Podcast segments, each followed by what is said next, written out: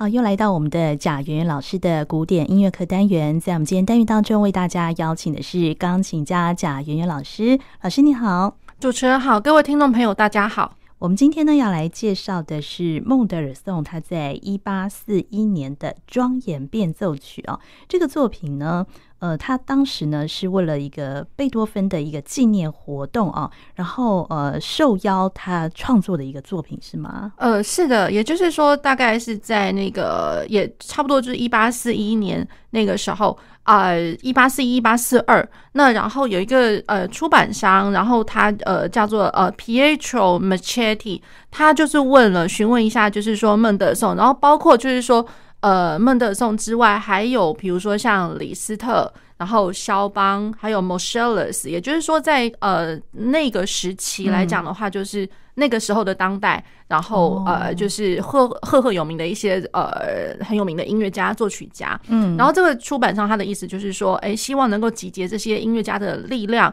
然后集结他们的作品，然后来帮就是呃他们要成立一个就是贝多芬的一个雕像、一个铜像，然后就是呃作为一个纪念，然后他们要把它印刷呃就是出版成为叫做贝多芬 album，呃贝多芬的一个一个纪念集这样子。好，那所以还有包括我们呃后面所熟知的，比如说像啊、呃、那个舒曼，他原本他那个 Fantasy 的呃第十七号呃就是作品十七的那个 Fantasy C Major 那一首也曾经，也就是说他创作那个时期也都会是在这个。呃，偶然的这个一个机会，其实它就被创作出来。只是说后来我们大家比较，就是说都会去注意到乐曲的本身，可是忘了它其实背景其实是因为这个出版商他希望能够集结这些音乐家的力量，这样子。哦，所以。所以，不过也因为如此啦，也成就了我们现在知道的，就是比如说，不管是在音乐舞台上面，或者说学习上面，呃，大家都知道的这些，呃，就是举足轻重的一些曲目。虽然这个曲这些曲目可能不会是太大太长，可是也算是有某种分量在这样子。对，所以包括像我们今天要介绍的那个 Mendelssohn 的庄严变奏曲也是如此。然后也因为这个机会，所以呃，其实 Mendelssohn 哦，他。啊、呃，他他的变奏曲，钢琴主题与变奏的这个这个曲种，他写了三个三首，就是 variation，就是 similar variation。好，那可是呢，也就因为只有这个机会，就是有人要帮忙出版，所以这个庄严变奏曲 Opus 五十四才真的就是三个里面唯一被出版的这个曲，其他的两个没有出版。对，其他的两首就是啊，有一首叫做。Andante 啊，with a variation，然后是降 E 大调，嗯，然后另外一个是 Andante，也是呃 with variations，然后是降 B 大调，一个是 Opus 八十二，呃，是在那个身后 Opus Posthumous，呃，八十二，然后另外一个是 Opus 八十三，然后这两个的话就很很可惜就没有被出版了。哦，对，那它这个标题哦，庄严变奏曲，这个庄严有没有特别的意思啊？呃。我觉得只应该来讲的话，我觉得那个庄严是我这样来说，我我会觉得是翻译出来的一个，因为其实如果说呃庄严的话，我们可能会比较想到一个字，比如说是呃 solemnness 啊，或者说呃像它其实有啦，它的曲目上面就是呃 variation seriousness 这样子 serious，可是真的要讲庄严嘛，我会觉得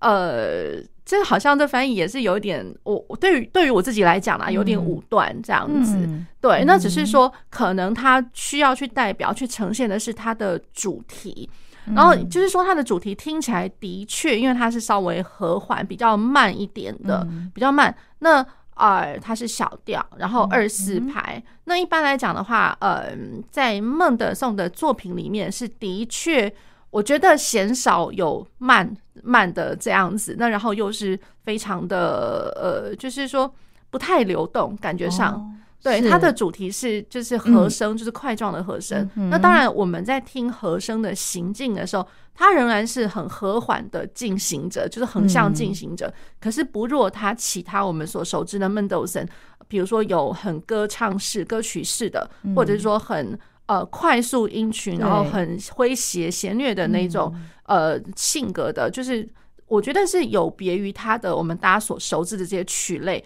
所以呃被标上了这个 庄庄严。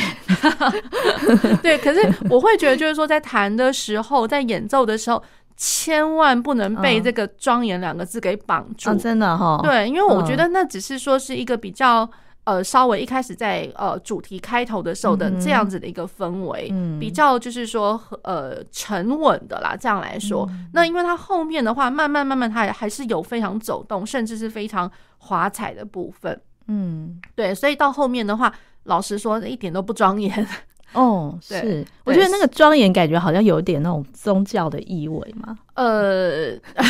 也不能这么说，对，因为其实这首曲子跟宗教应该没有什么没有什么关系。对，那那然后呃，我觉得它会让人想到一个就是。嗯，因为 Mendelssohn 大家都知道他以前做过的一些伟大的事迹，就是说，呃，他要唤起世人们对于，比如说，呃，Bach 那个时候的一个尊重，就是对于复音音乐的一个重新再拿起来审视，重新拿起来再再去 evaluate 这样子。对，那他会觉得，就是说，他有这个必要让世人重新想起 Baroque 时期的这些复音、复音音乐，或者说这些赋格的一些艺术。对，所以。我会觉得，就是说，他也借着这样子的一个缘由，所以他的主题上面，他写的的确是比较像是呃，chorale，就是圣咏般的。嗯、对，那我们当然一般听到圣咏的话的，可能第一个就会朝宗教那边去想了。嗯、对，其实就是比较圣咏式的啦。对，那然后他的主题，然后再过来就是说他在。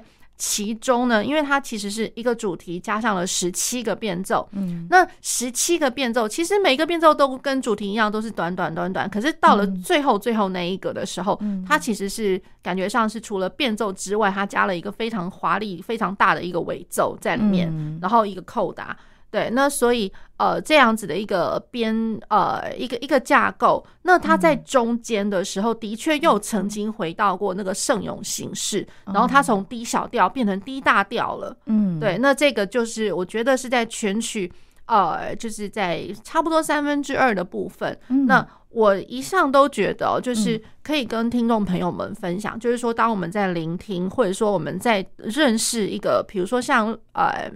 变奏曲般的这种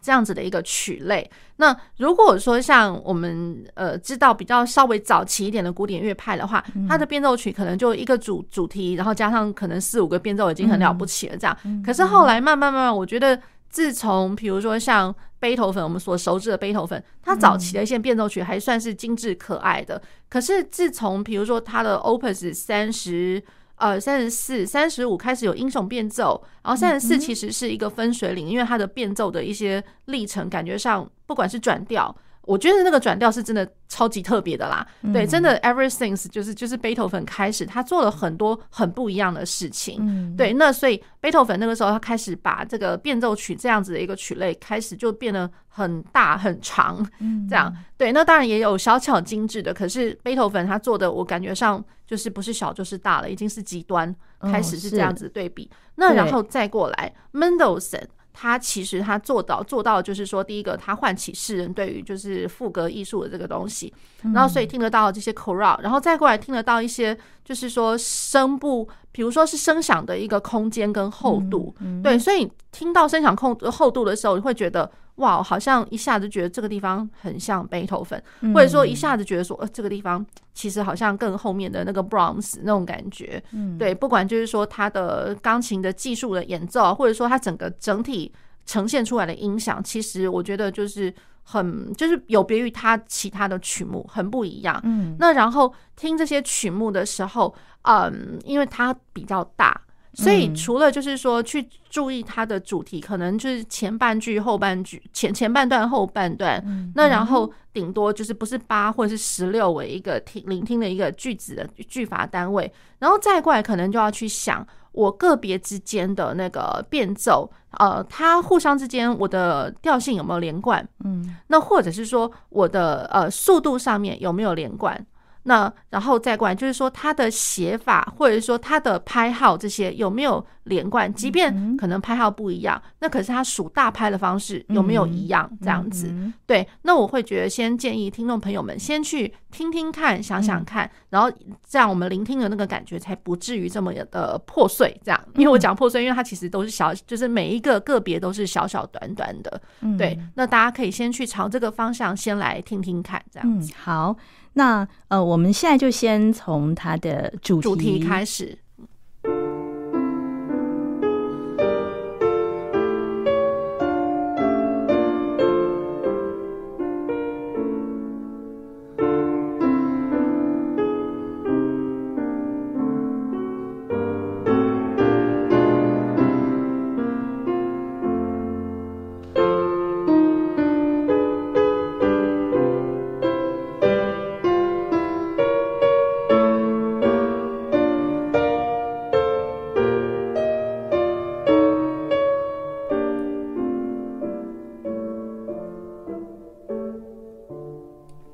好，我们刚听到就是孟德尔颂的第一小调庄严变奏曲主题的部分哦。那针对主题的部分呢，贾云老师先为大家介绍一下它这个主题的特色。它这个主题就是，其实呃，如果说各呃听众朋友们就是手边会有呃乐谱在手上，或者是说呃，其实就是乐谱就是网络上，或者说我们手边就是书店，其实都都还蛮容易取得的啦。对，那它的那个乐曲的这个架构，它的句法其实很明显是一个八加八。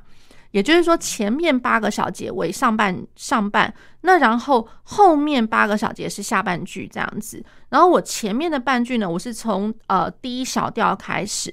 然后 D 小调呢，呃慢慢慢慢就一路走到那个呃它的三级的那个和声。那其实它的三级和声就是它的低小调，然后走到关系大调而已。对，去这样想，所以它 D 小调，然后我们第一呃第一个上半句它停住的那个地方是在 F 大调上面，嗯，F 大调的这个和声。那然后它的下半句哦，它是从呃 F 大调呃的这个和声开始。其实我老实讲，就是我只是用大调来讲比较好讲，可是它不是真正转调。这个我一定要先先先提醒听众朋友们，这样只是说他用那个 F 的，就是 F major chord。这样子，呃，比较好说。他是从那个三级的这个 F major chord 开始，然后，呃，他的下半句这个 chord 开始之后，然后再慢慢慢慢慢慢走到经过他的低小调的五级，然后再走到一级。好，那所以就是说，其实它的主题来讲的话，呃，它它的一个和声的铺陈，这样来说，大方向来说，它就是一三五一。呀那然后呢？呃，其实听众朋友们一定会觉得说，哎，好奇怪，还会用到三级啊？这样，那可是问题是，我觉得在小调来说的话，它其实是还蛮稀松平常，因为小调它它的三级根本就只是一个关系大调的一个关系，这样这样子的呃这个音程三三度音程的关系而已。所以其实不管是在浪漫时期，或者说其实老实说，在再稍微早一点，比如说像呃舒伯特的，比如说他的一些主题。那或者是说再更早一点点，比如说像呃，其实 Mozart 他一些八小节的一些一些架构，其实很多很多曲目，只是说平常我们在聆听的时候，真的没有去这么想到，其实很多架构都是一三五一。对，那然后像比如说像我之前在呃，就是美国念书的时候呢，因为我们的 theory 的一些课程，我们有上那个弦课分析法。对，那先科分析法呢，当时老师也是提供了非常多的一些曲目给我们去看，然后真的就是直接，真的说很用心的去看过之后，才会发现说，哎，真的很多架构都是一三五一，然后它就是一个像是跳阶梯一般，而且非常的嗯平衡的维持着这样子的一个一个铺陈的关系。嗯嗯、对，所以我觉得，哎，这个听众朋友们可以稍微去听听看，它一三五一这个那个感觉。好，那然后呢？呃，它这个二四拍，然后它是从弱起拍开始的。那所以，嗯、呃，大家经常听到，比如说拉嗦瑞哆，然后只是因为它的谱面上有一些版本，它可能会是在弱起拍，它上面就给你标了一个 accent 这样子。嗯，对。那所以呢，很多时候，呃，可能在听，或者是说在练习、在演奏、在弹的时候，比较年轻一点的学学子们，他们可能都会。把那个就是弱起拍弹成是重拍了，所以这个其实挺好玩的，就是说好像弹起来听起来感觉似乎就是把那个小节线给移位了的那种感觉，嗯，对。那所以我觉得这一点也是要非常非常提醒呃听众朋友们，因为其实它谱面上面一开始它是弱起拍，然后至于为什么会造成这样错觉，因为它其实弱起拍一旦开始之后，它的第一拍是被挂留住的，嗯，所以我的第一拍原本该要有重拍，哎，居然。居然怎么没了那种感觉。嗯嗯、对，所以呃，就是听众朋友们可以稍微就是说在聆听的时候，稍微去体会一下。如果说我呃默默默默，比如说我先打了一些几个预备牌，one two one，拉索瑞哆发咪瑞哆。好，那它其实若起拍。会有那种隐隐约约的要走到那个 downbeat，就是走到第一拍的那个感觉。所以那个走的时候，呃，其实我觉得在想象中，或者是说，如果要是真的是有弦乐在那边演奏的话，我觉得多多少少是一个一个很隐藏的一个怎么讲，像是 crescendo，像是渐强的一个张力，我要渐强到我的重拍。那即便我的重拍，我的右手是没有声音的，可是我的左手的确是有。呀那所以左手的话，其实老实说也蛮好玩。他左手真正的第一小节的第一拍，真正第一小节第一拍，它其实是在某一个和声的五级上面。对，所以这其实是非常非常特别的一个写法，就是说有别于我们之前所知道的呃主题与变奏。那主题可能就是开门见山啊，可能就是呃原调，然后第呃第一小节第一大拍，它就是原调的。第一集，而且是原位开始，嗯、对，哪像就是说，哎、欸，这个 Mendelssohn 的话，虽然他被标了一个庄严，可是我老实讲，第一个弱起拍，它就已经是非常不平凡了。嗯、弱起拍，然后呢，再过来就是我第一拍不见了，第一拍被挂流了。嗯、然后问题是我的第一拍的左手的那个根音，它和声的一个支撑，也不是原调的一级，它是在某一个和声的的五级上面。嗯、对，所以这造就了它其实。看起来好像很简单，可是一点都不平凡哦。对对，那他后面的十七段的变奏当中，也都围绕着刚才老师所讲的那个核心的那个几个音在。对对对，其实都一直都呃，我觉得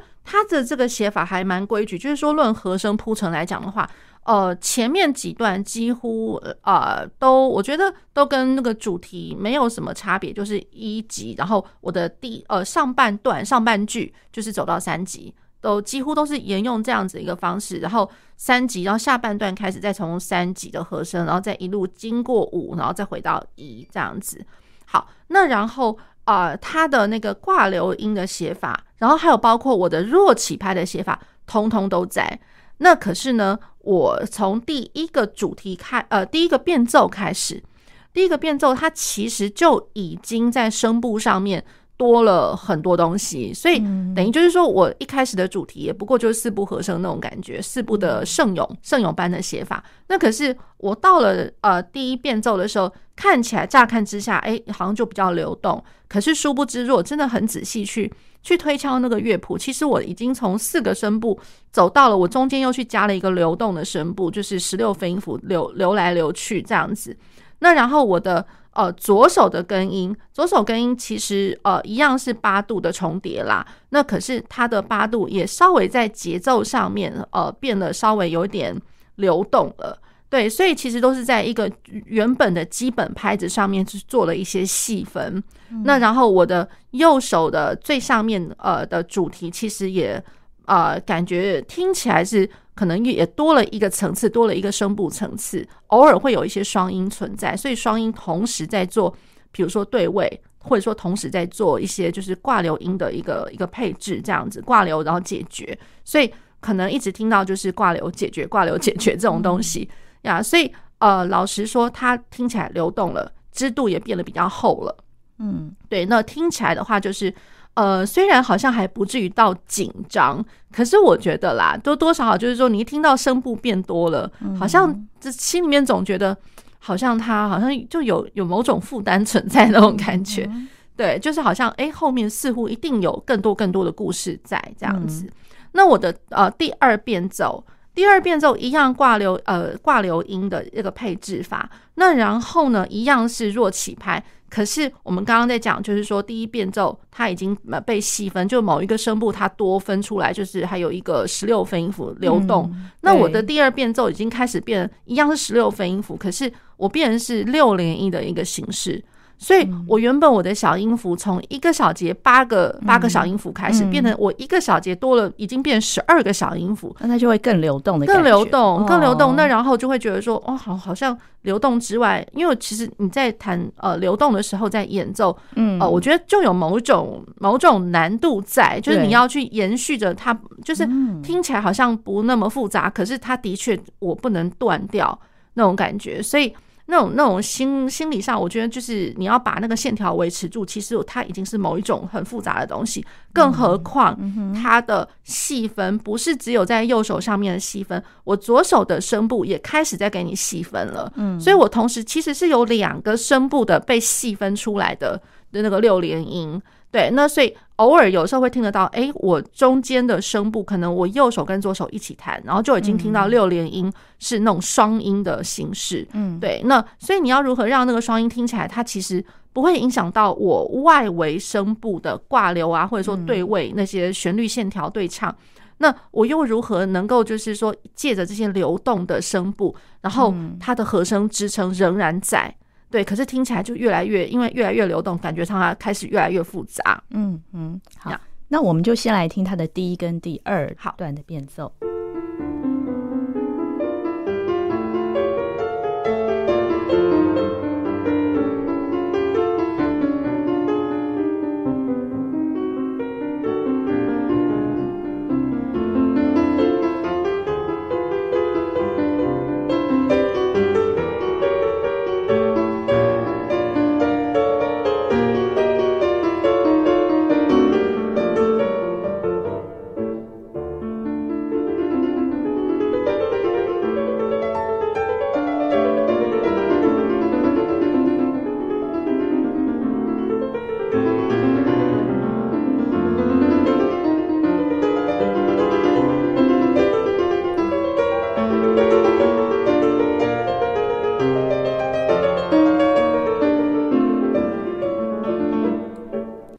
们接下来呢，要来讲的就是呃，孟德尔颂的 D 小调庄严变奏曲哦，它的第三变奏的部分哦。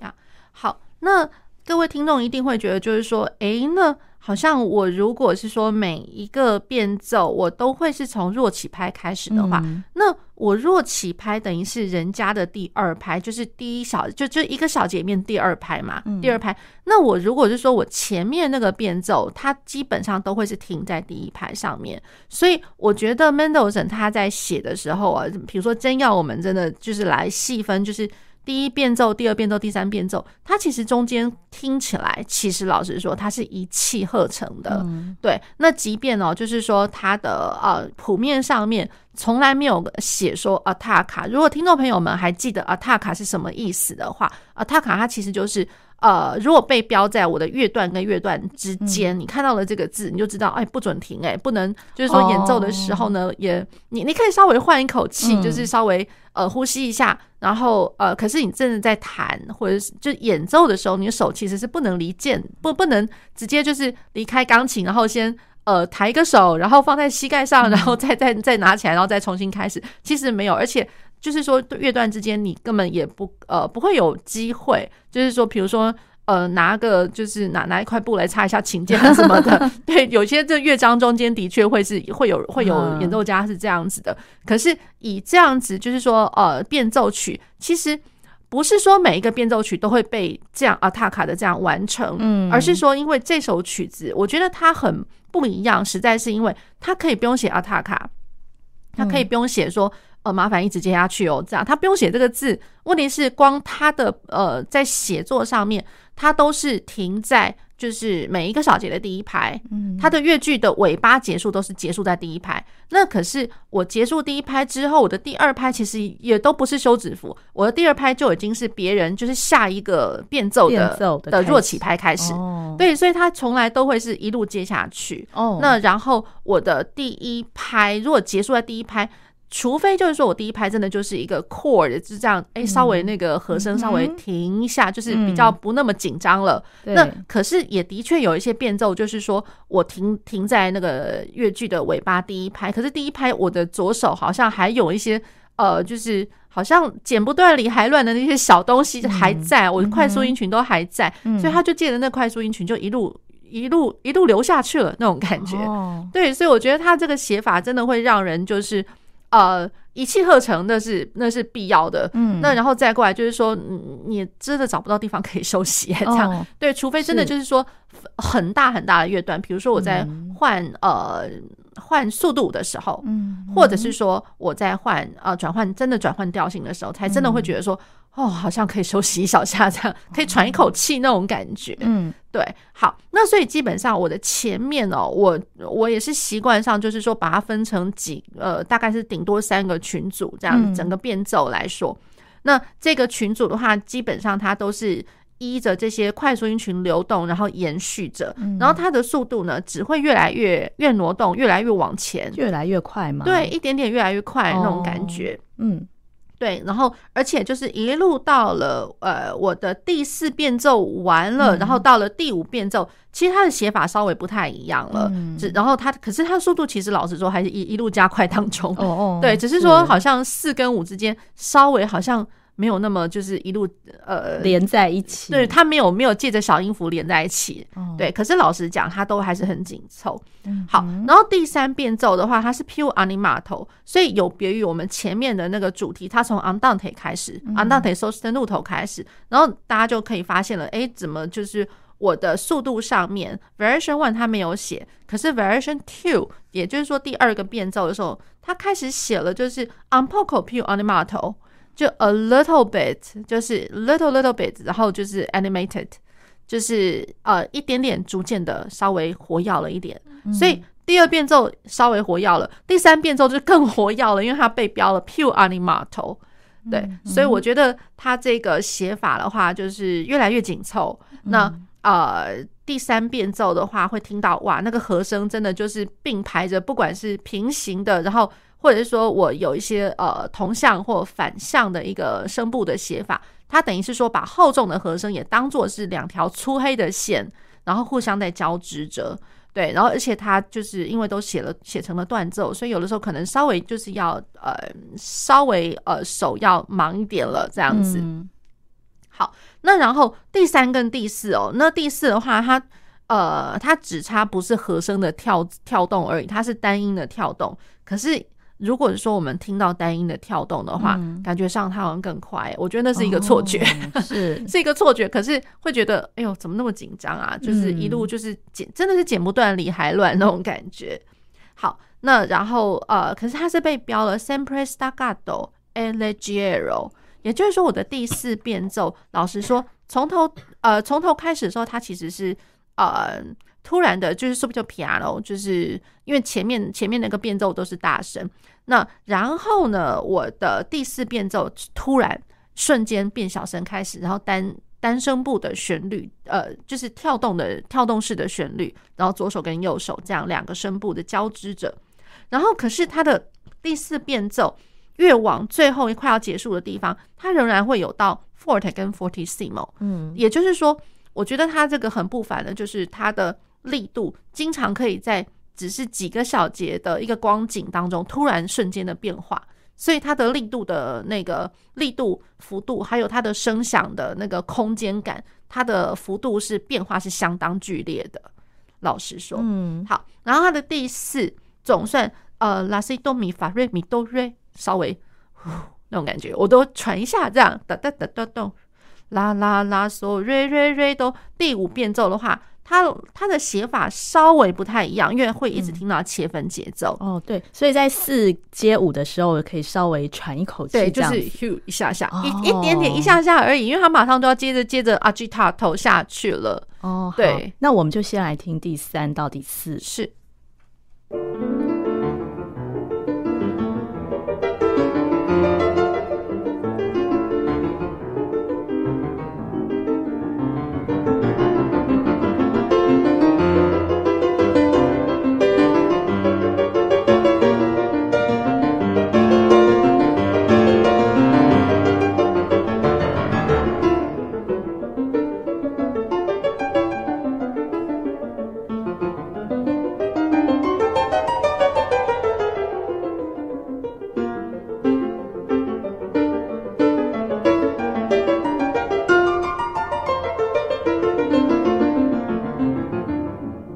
那接下来就是第五变奏哦。第五变奏呢，它跟前面哦，呃，老师说说一路好像加快到第五之后，它有没有新的一个变化？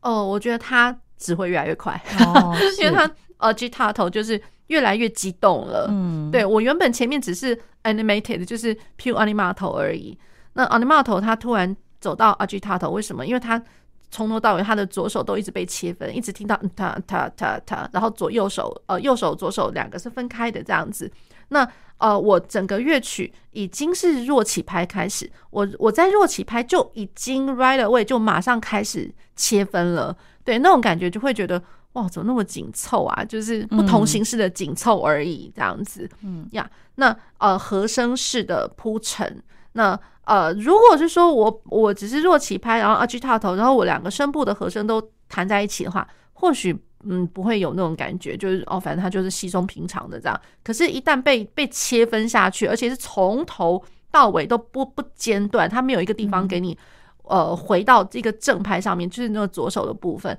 它从头到尾一直给你切切到最后那个最后那个句子结束的第一拍才啊。好像，其实其实老实讲，他也没有在第一拍重新弹一次，他他根本是在前面那一个就就一路挂流下去了。嗯，对，所以我觉得他这个写法，哇，真是吊人胃口啊。对，那然后我的第五去接第六，一样就是我的第一拍稍微呃，只是一个和声稍稍微就是顿一下，可是他也没有写任何呃休休止符记，他其实一路接到第六变奏的的弱起拍，就是第二拍开始这样子。好，那第六变奏，呃，延续着我的第五变奏和声式的跑动。那他这边是好啦，他这边双手变整齐了，已经不再是那个切分节奏了。嗯，那可是呢，我反而会变，就是说，好像我的和声的走动有呃外围跟内圈的那种感觉，所以会变，就是说外面跟里面的一个对比。所以拉拉嗦嗦瑞瑞嗦嗦咪拉。发、瑞、西、索、哆，它所以变得好像有点内外内外那种感觉。他一直在讲一些呃声响上的对比。那那个对比哦，不见得只是说啊、呃、forte 或者是 piano 的对比，而甚至它是有音域之间的，就是我的音高之间，它一直都是在做高低对比。好，所以第六变奏会听得到这样子。然后第六变奏，可是最后它结束，居然冒出了一个六连音。而且是就是三十二分音符六连音，会觉得哇，怎么又来了？小音符又来了。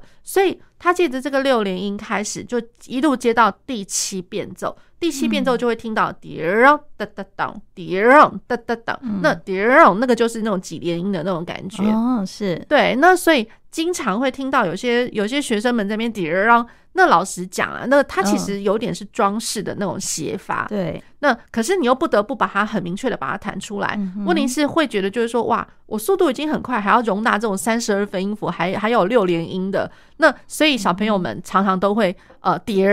然后就是尾巴真正该要出来了，突然就不出来了。嗯。对，所以我会觉得，哎，这才真的是可惜。嗯哼，因为都要借着这些快速音群叠，让它类似是一个导向，是一个很明显的一个呃方向性叠，让哒哒当叠，让哒哒当，它其实呃导到真正最重要的那个音是最尾巴那个音呀，而且最尾巴那个音它其实才会是呃真正有带入那个主题。大家会一直要去想到那个主题长怎样，嗯、所以一边弹的时候，心里面内心我的那个主题要在啊。哦，所以那个主题是在最后那个音哦。我觉得就是它被镶在里面，是，对，呃，所以我觉得啦啦嗦滴让瑞瑞哆滴让滴咪发滴让对对当，它一直就是说有那个和声音被镶在那里面，所以千万都不能就是说好像。呃，miss 掉任何一个那种感觉哦，就是老师刚刚提示重音的那个、那个、那个音、就是，呃，对，那个重音其实是八分音符，哦、那八分音符还有包括哒哒当，这个也都会是主题的一部分，嗯、对，所以我觉得它就是。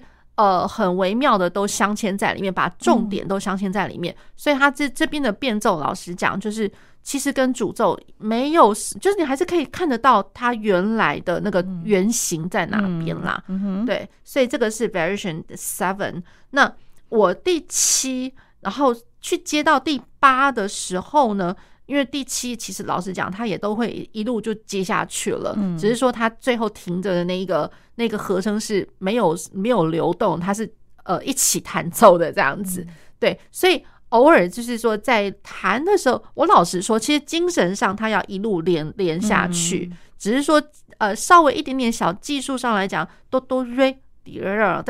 就是哆哆瑞，稍微就是手赶快去预备到下一个变奏这样子。好，那我们就先来听他的五六七啊这三段。